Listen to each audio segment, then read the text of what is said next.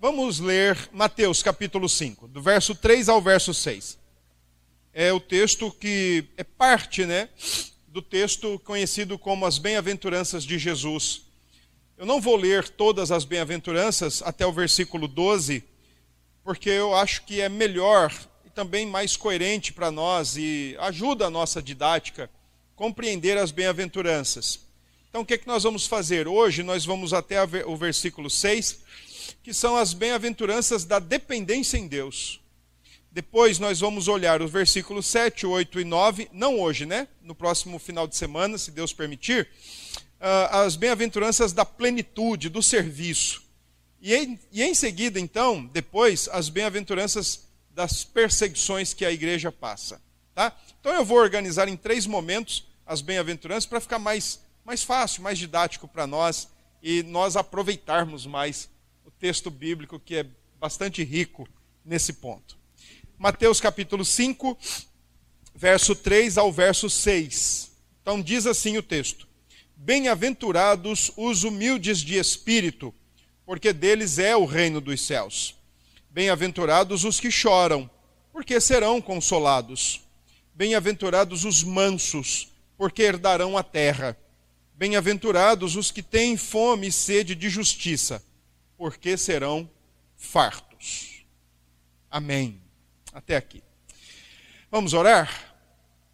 Senhor, mais uma vez nós colocamos diante do Senhor a tua igreja e com louvor, com gratidão por tua palavra, nós queremos também pedir que o Senhor traga graça ao nosso coração e à nossa alma.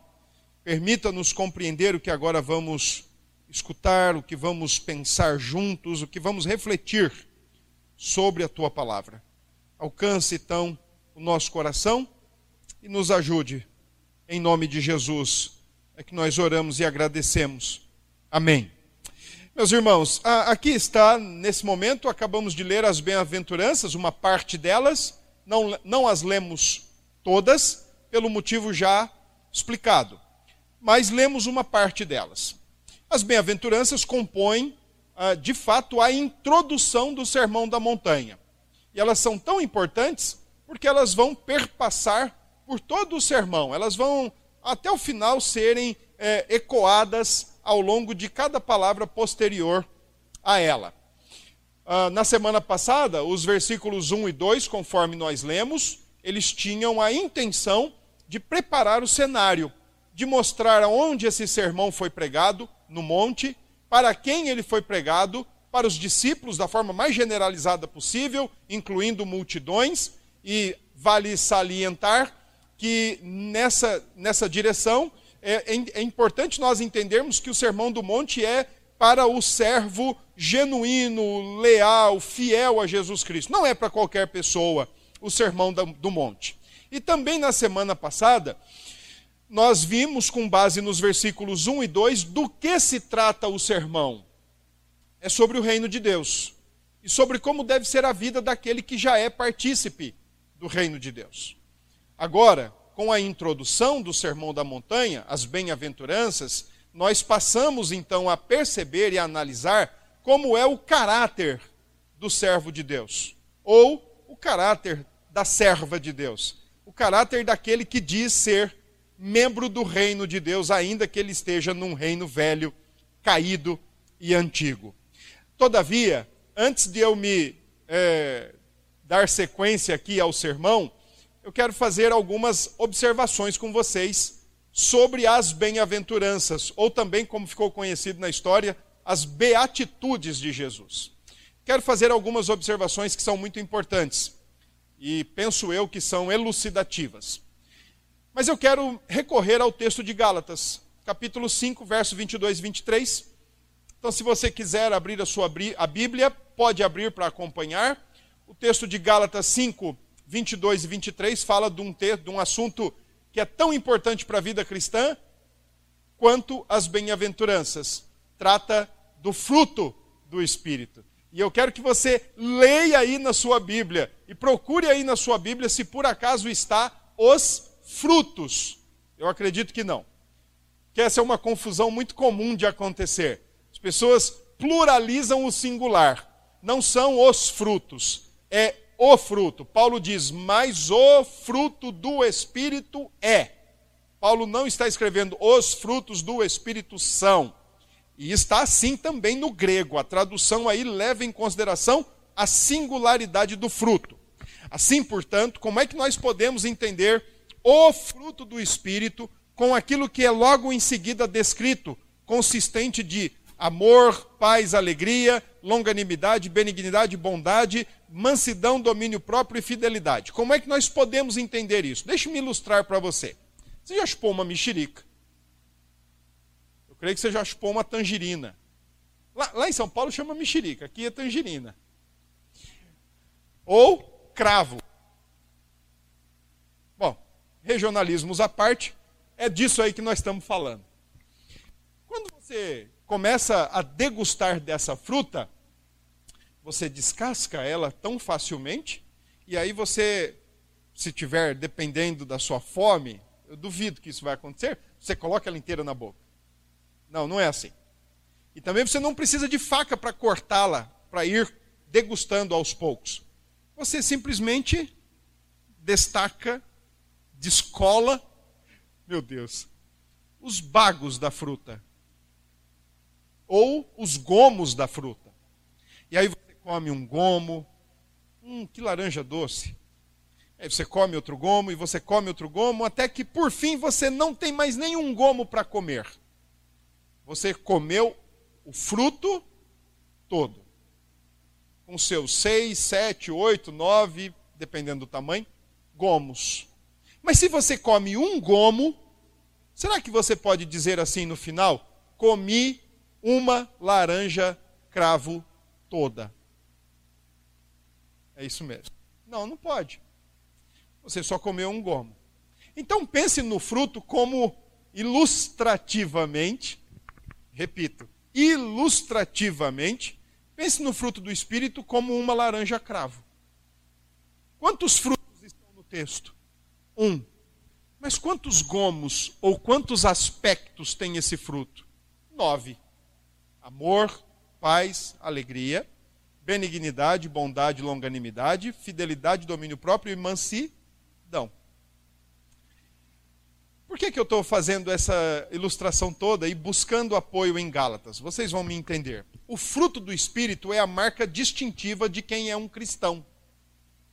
E como o fruto é essa marca distintiva, ele não pode ser distinto ou distinguido. Você não pode dizer assim, ah, Deus, me dê amor. Ele já te deu. Oh, Deus, me dê paciência. Se você é um cristão, ele já te deu. Ah, Deus, me dê fidelidade. Se você é um cristão, ele já te deu. Porque o fruto é dado quando nós nascemos de novo. E o fruto indica caráter.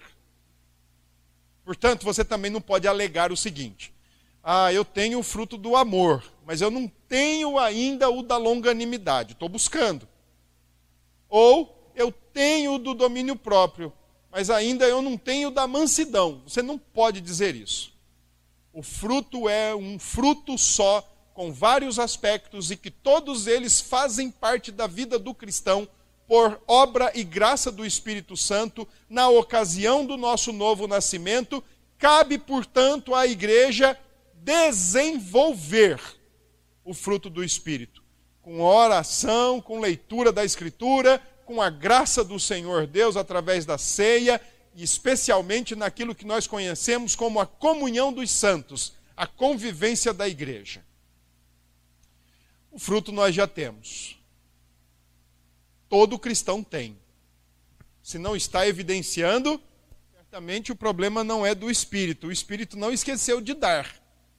Talvez o problema seja nosso, que não estamos desenvolvendo. Bom, por que, que eu recorri ao texto de Gálatas? Para explicar uma coisa, quatro coisas, quatro observações bastante importantes sobre as bem-aventuranças. A primeira delas é o seguinte: todos os crentes devem ser os bem-aventurados do texto de Jesus. As bem-aventuranças no Sermão da Montanha, elas não são aplicadas para uma casta especial para um grupinho especial. Na Idade Média, por exemplo, o catolicismo romano ensinava que só os monges e aqueles que eram dedicados ao sacerdote poderiam alcançar as bem-aventuranças, porque eles viviam a contemplar o espiritual, enquanto aquele que trabalhava com sapatos, com gados, com ovelhas, com tecidos, com comércio, esse talvez nunca alcançasse as bem-aventuranças. É aquela velha distinção católico medieval. As bem-aventuranças de Jesus não seguem esse ritmo, não seguem esse ditame. As bem-aventuranças, elas são para todos os crentes. Portanto, todos os crentes, presbítero, pastor, diácono, membro comum, pequeno, alto, novo, velho, todos os crentes devem ser, de fato, os bem-aventurados que estão no Sermão da Montanha. Não é para uma casta especial ou uma casta mais elevada. Segunda observação: todos os crentes devem evidenciar todas as qualidades das bem-aventuranças. Não se pode dizer que tem uma, mas que não tem outra. Assim como o fruto do Espírito, eu não posso dizer que tenho o aspecto do amor, mas eu não tenho o aspecto da mansidão. É um fruto, não é um gomo. E não são frutos. Bem-aventuranças, apesar delas serem distintas no texto, elas todas devem ser evidenciadas pela vida do cristão. Você não pode escolher, por exemplo, ah, eu quero a bem-aventurança do choro, porque eu tenho uma facilidade enorme em chorar, então eu quero ser bem-aventurado porque eu choro. Enquanto outros dizem, ah, eu acho que eu tenho a bem-aventurança da fome e sede, eu não paro de comer. Primeiro que se fizer isso já está errado. E segundo, que não é assim. Todas as bem-aventuranças são cabíveis e aplicáveis para o povo de Deus, para os servos e as servas do reino de Deus. Não se pode dizer que um lado aqui tem uma bem-aventurança mais evidenciada do que o outro, ou mais presente do que o outro lado, de forma nenhuma. Uma terceira e importante observação é que todas as qualidades concedidas no texto, concebidas aqui nas bem-aventuranças, são obra da graça do Espírito de Deus. Elas não são nossas. Elas não pertencem a nós, nem por tendência natural e muito menos por circunstância. Deixe-me fazê-lo pensar. Se você é uma pessoa que tem facilidade em chorar, é, por uma inclinação natural sua, por sua personalidade, isso não é bem-aventurança. Às vezes a gente chora por motivos tão terríveis, às vezes a gente chora de raiva. Alguém faz uma raiva com a gente, aí a gente não pode dar o troco, aí a gente chora. A gente, às vezes a gente chora de ódio, às vezes a gente chora de tristeza, às vezes nós choramos porque perdemos dois reais. Olha que pessoa bem-aventurada, está chorando. Ah, bem-aventurados pobres, então nós estamos em sérios apuros. Porque se nós entendermos que a pobreza da qual o texto se refere é a pobreza ou a humildade de andar sujo, com o bolso vazio, sapato furado sem nenhum dinheiro, olha como eu sou humilde. Então nós talvez estejamos é, não encaixados nessa. Pelo menos o meu sapato não está furado. E aí talvez povos de países que vivem abaixo do nível, níveis gritantes de pobrezas, é, então estão se encaixando mais rápido no texto? As bem-aventuranças de Jesus não são frutos, resultados da circunstância, e as bem-aventuranças de Jesus não são resultados das inclinações ou das nossas tendências naturais elas são concebidas por obra e graça do Espírito de Deus. Quarta observação importante. Todas as qualidades mencionadas, todas as qualidades registradas nas bem-aventuranças de Jesus, elas são marcas que atestam o contraste entre o cristão e o não cristão. Quero que você se lembre, por exemplo, que na semana passada disse que para John Stott o Sermão da Montanha é a contracultura do cristão. É um cristão e é bom que você sempre se veja ou imagine isso. Você num rio de correntezas fortes, com bastante água, correntezas inclusive bravias, e você nadando contra, para não deixar a correnteza te levar. O sermão da montanha é isso. É nadar contra a cultura do nosso tempo. É nadar contra os ditames da nossa época. Portanto, essas qualidades, elas distinguem o cristão do não cristão, especialmente tornando cada vez mais palpável, tateável, tornando claro, por exemplo, os compromissos de fé mais básicos que temos em nosso coração. Como é que vivemos a vida? Quem dita o nosso viver neste mundo? As bem-aventuranças merecem essas quatro observações. Não é para um grupo específico, é para todo cristão. Não é, uh, ela não é algo que nós podemos ter umas, mas não podemos ter outras. Todas elas são necessárias na vida do cristão. Elas não são tendências naturais ou consequências circunstanciais, elas são obra e graça do Espírito e elas demarcam quem é e quem não é cristão a partir dos compromissos básicos do seu coração e da maneira como vive no mundo de hoje. Ou vive, deixa a vida me levar, ou vive nadando contra a correnteza, contra a cultura. Bom, por serem a abertura do Sermão do Monte, Jesus está então estabelecendo como é o caráter do servo ou da serva do reino de Deus ele está mostrando como nós devemos nos contrapor aos ditames do nosso tempo. Versículo 3, versículo 10, eu quero que você observe aí que as recompensas são exatamente as mesmas para os humildes de espírito e para os perseguidos por causa da justiça, porque deles é o reino de Deus. Essa forma como Jesus se utiliza na época ela, ela era conhecida como inclusio, que significa uma moldura. O assunto que Jesus começa é o assunto que ele termina, e tudo o que está dentro desse assunto, dessa moldura, significa que é assim a vida no reino de Deus. A palavra repetida diversas vezes aqui nesse texto é a palavra bem-aventurados. Costumeiramente, nós temos o hábito de traduzir ou talvez atribuir o significado dessa palavra como sendo uma pessoa feliz ou mais que feliz, afortunado ou no superlativo, felicíssimo. Entretanto, eu acredito que quando nós buscamos conhecer de fato a palavra que Jesus está usando, nós vamos ter uma compreensão bastante específica e mais completa do que significa o termo bem-aventurados.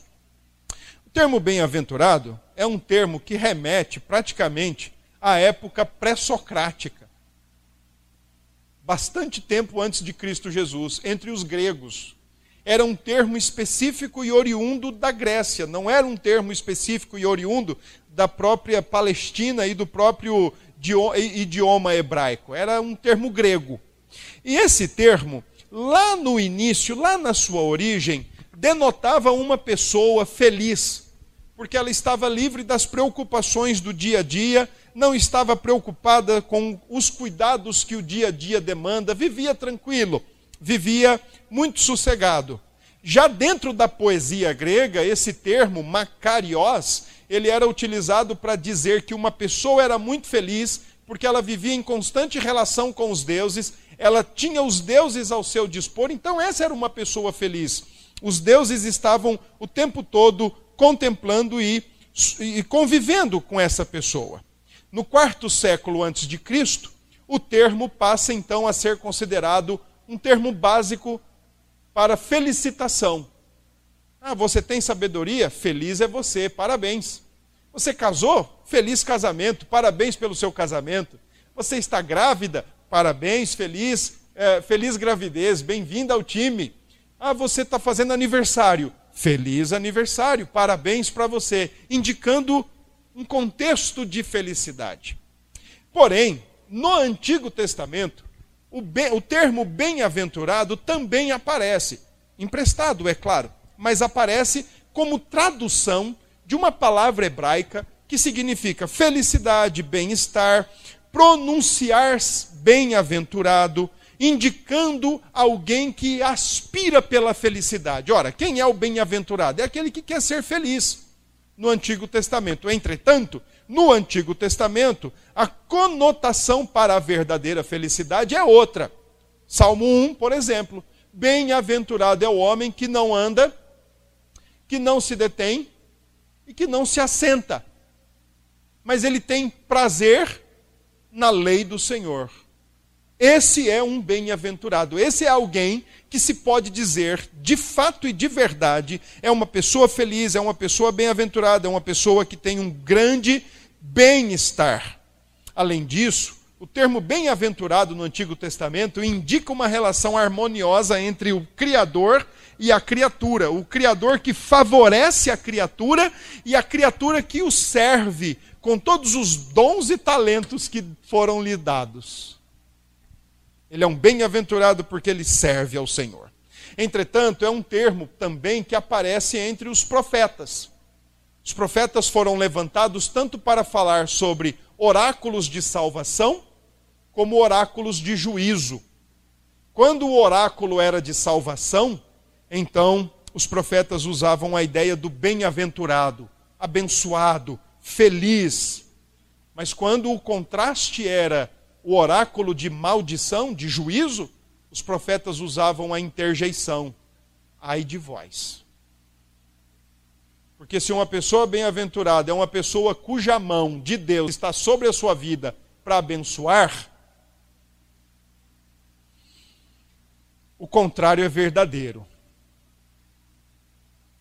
Quando uma pessoa escuta um ai, significa que a mesma mão de Deus está sobre a sua vida mas não é para abençoar.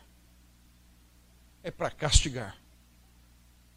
E quando Deus anuncia o seu juízo, é bom dar ouvidos. É bom dar atenção.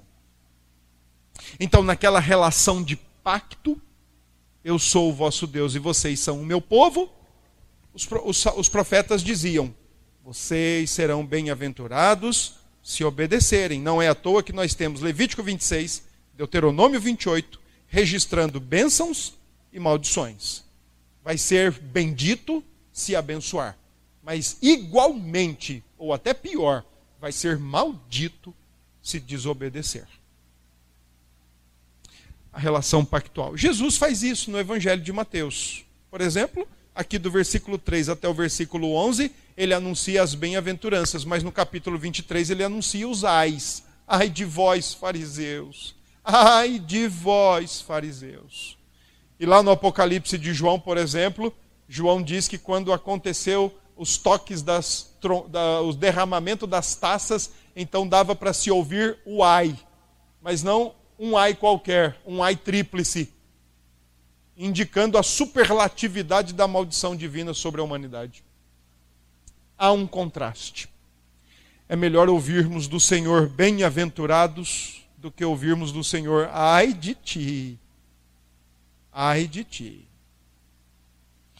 Já no período que viramos as páginas, né, entre o período do Antigo e o Novo Testamento, aquele período conhecido como período interbíblico, uh, aí sim, fortalece-se ainda mais o uso do termo bem-aventurado em contraste com os ais, só que de forma apocalíptica olhando não apenas para o agora, mas também olhando para, com o, para o futuro e tendo implicações. As nossas atitudes têm implicações.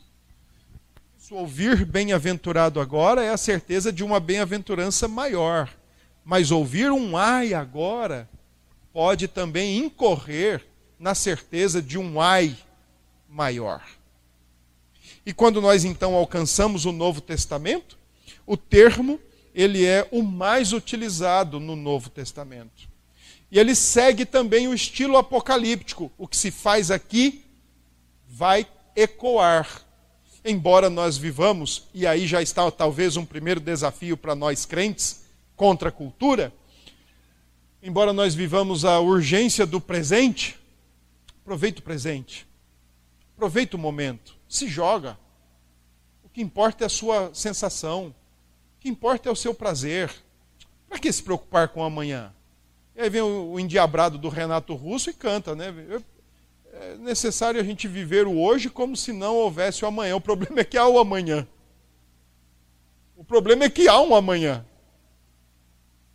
Esse é o problema. E o apelo é sempre esse: se joga hoje, se joga de cabeça, vai lá. E amanhã, se você não estiver vivo, pelo menos se aproveitou.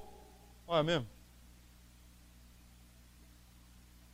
O Novo Testamento continua e até aumenta essa perspectiva apocalíptica, só que agora para um olhar escatológico. O que você faz agora, você já faz como servo do reino. Você não está fazendo simplesmente como qualquer um, você já faz como um servo do reino.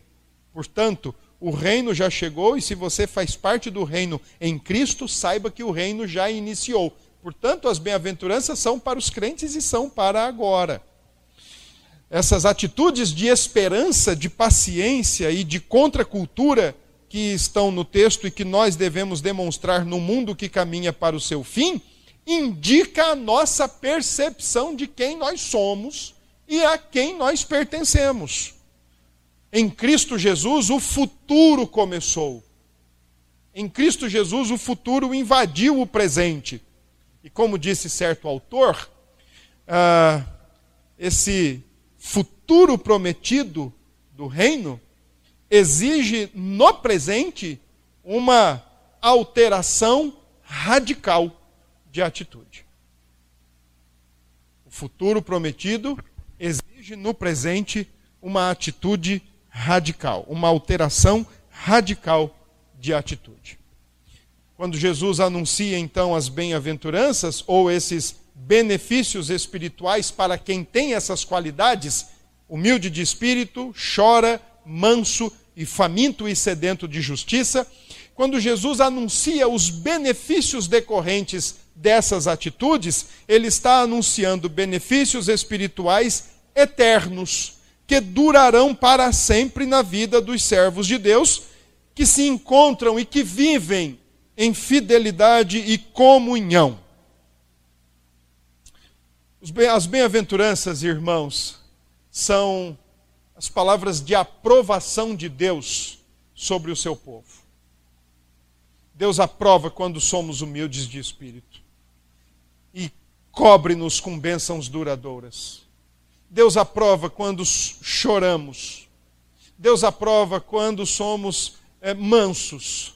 Deus aprova quando somos famintos e sedentos. E nos faz partícipes de todos esses benefícios espirituais de duração eterna. É isso que significa a palavra bem-aventurança. Vamos olhar agora para as qualidades do texto que nós fizemos a leitura até o verso 6. Primeiro eu quero destacar que todas as palavras que Jesus usa são palavras que têm de fato utilização na sua época. São palavras que eram do cotidiano, humilde de espírito ou pobre, pobres de espírito. Uh, os que choram, os mansos, os que têm fome e sede de justiça. Todas essas palavras tem sim lugar e emprego na época de Jesus. Todas essas palavras são conhecidas da época, remetiam a realidades da época, e é por isso que nós vamos ter a atenção de entender que Jesus não está usando essas palavras no seu sentido literal. Ele está usando essas palavras conhecidas metaforicamente, indicando e apontando para atitudes do caráter do povo de Deus. Por isso que eu disse no início, em uma das nossas observações, que as bem-aventuranças elas não são naturais em nós. E muito menos elas não são frutos da nossa condição ou da nossa consequência. Elas são concedidas do alto. São concedidas pelo Espírito de Deus. Então vamos para a primeira. E sim, as quatro bem-aventuranças que nós vamos abordar, elas remetem à dependência em Deus. Outro dia me perguntaram o que é a felicidade. Com essas quatro bem-aventuranças eu digo: bem é, felicidade é depender em Deus. Por mais que o nosso contexto atual diga que o homem tem que ser independente, que a mulher tem que ser independente, que os filhos têm que ser independentes, independente é um sonho antigo do coração humano. É um desejo antigo da alma humana. Remete ao Éden. Desde o Éden o homem quer ser independente. Mas na contramão desse pensamento, a dependência em Deus é a verdadeira felicidade. Depois nós vamos ver que o serviço é a verdadeira felicidade e ser perseguido por Cristo também é a verdadeira felicidade. As bem-aventuranças nos ensinam isso.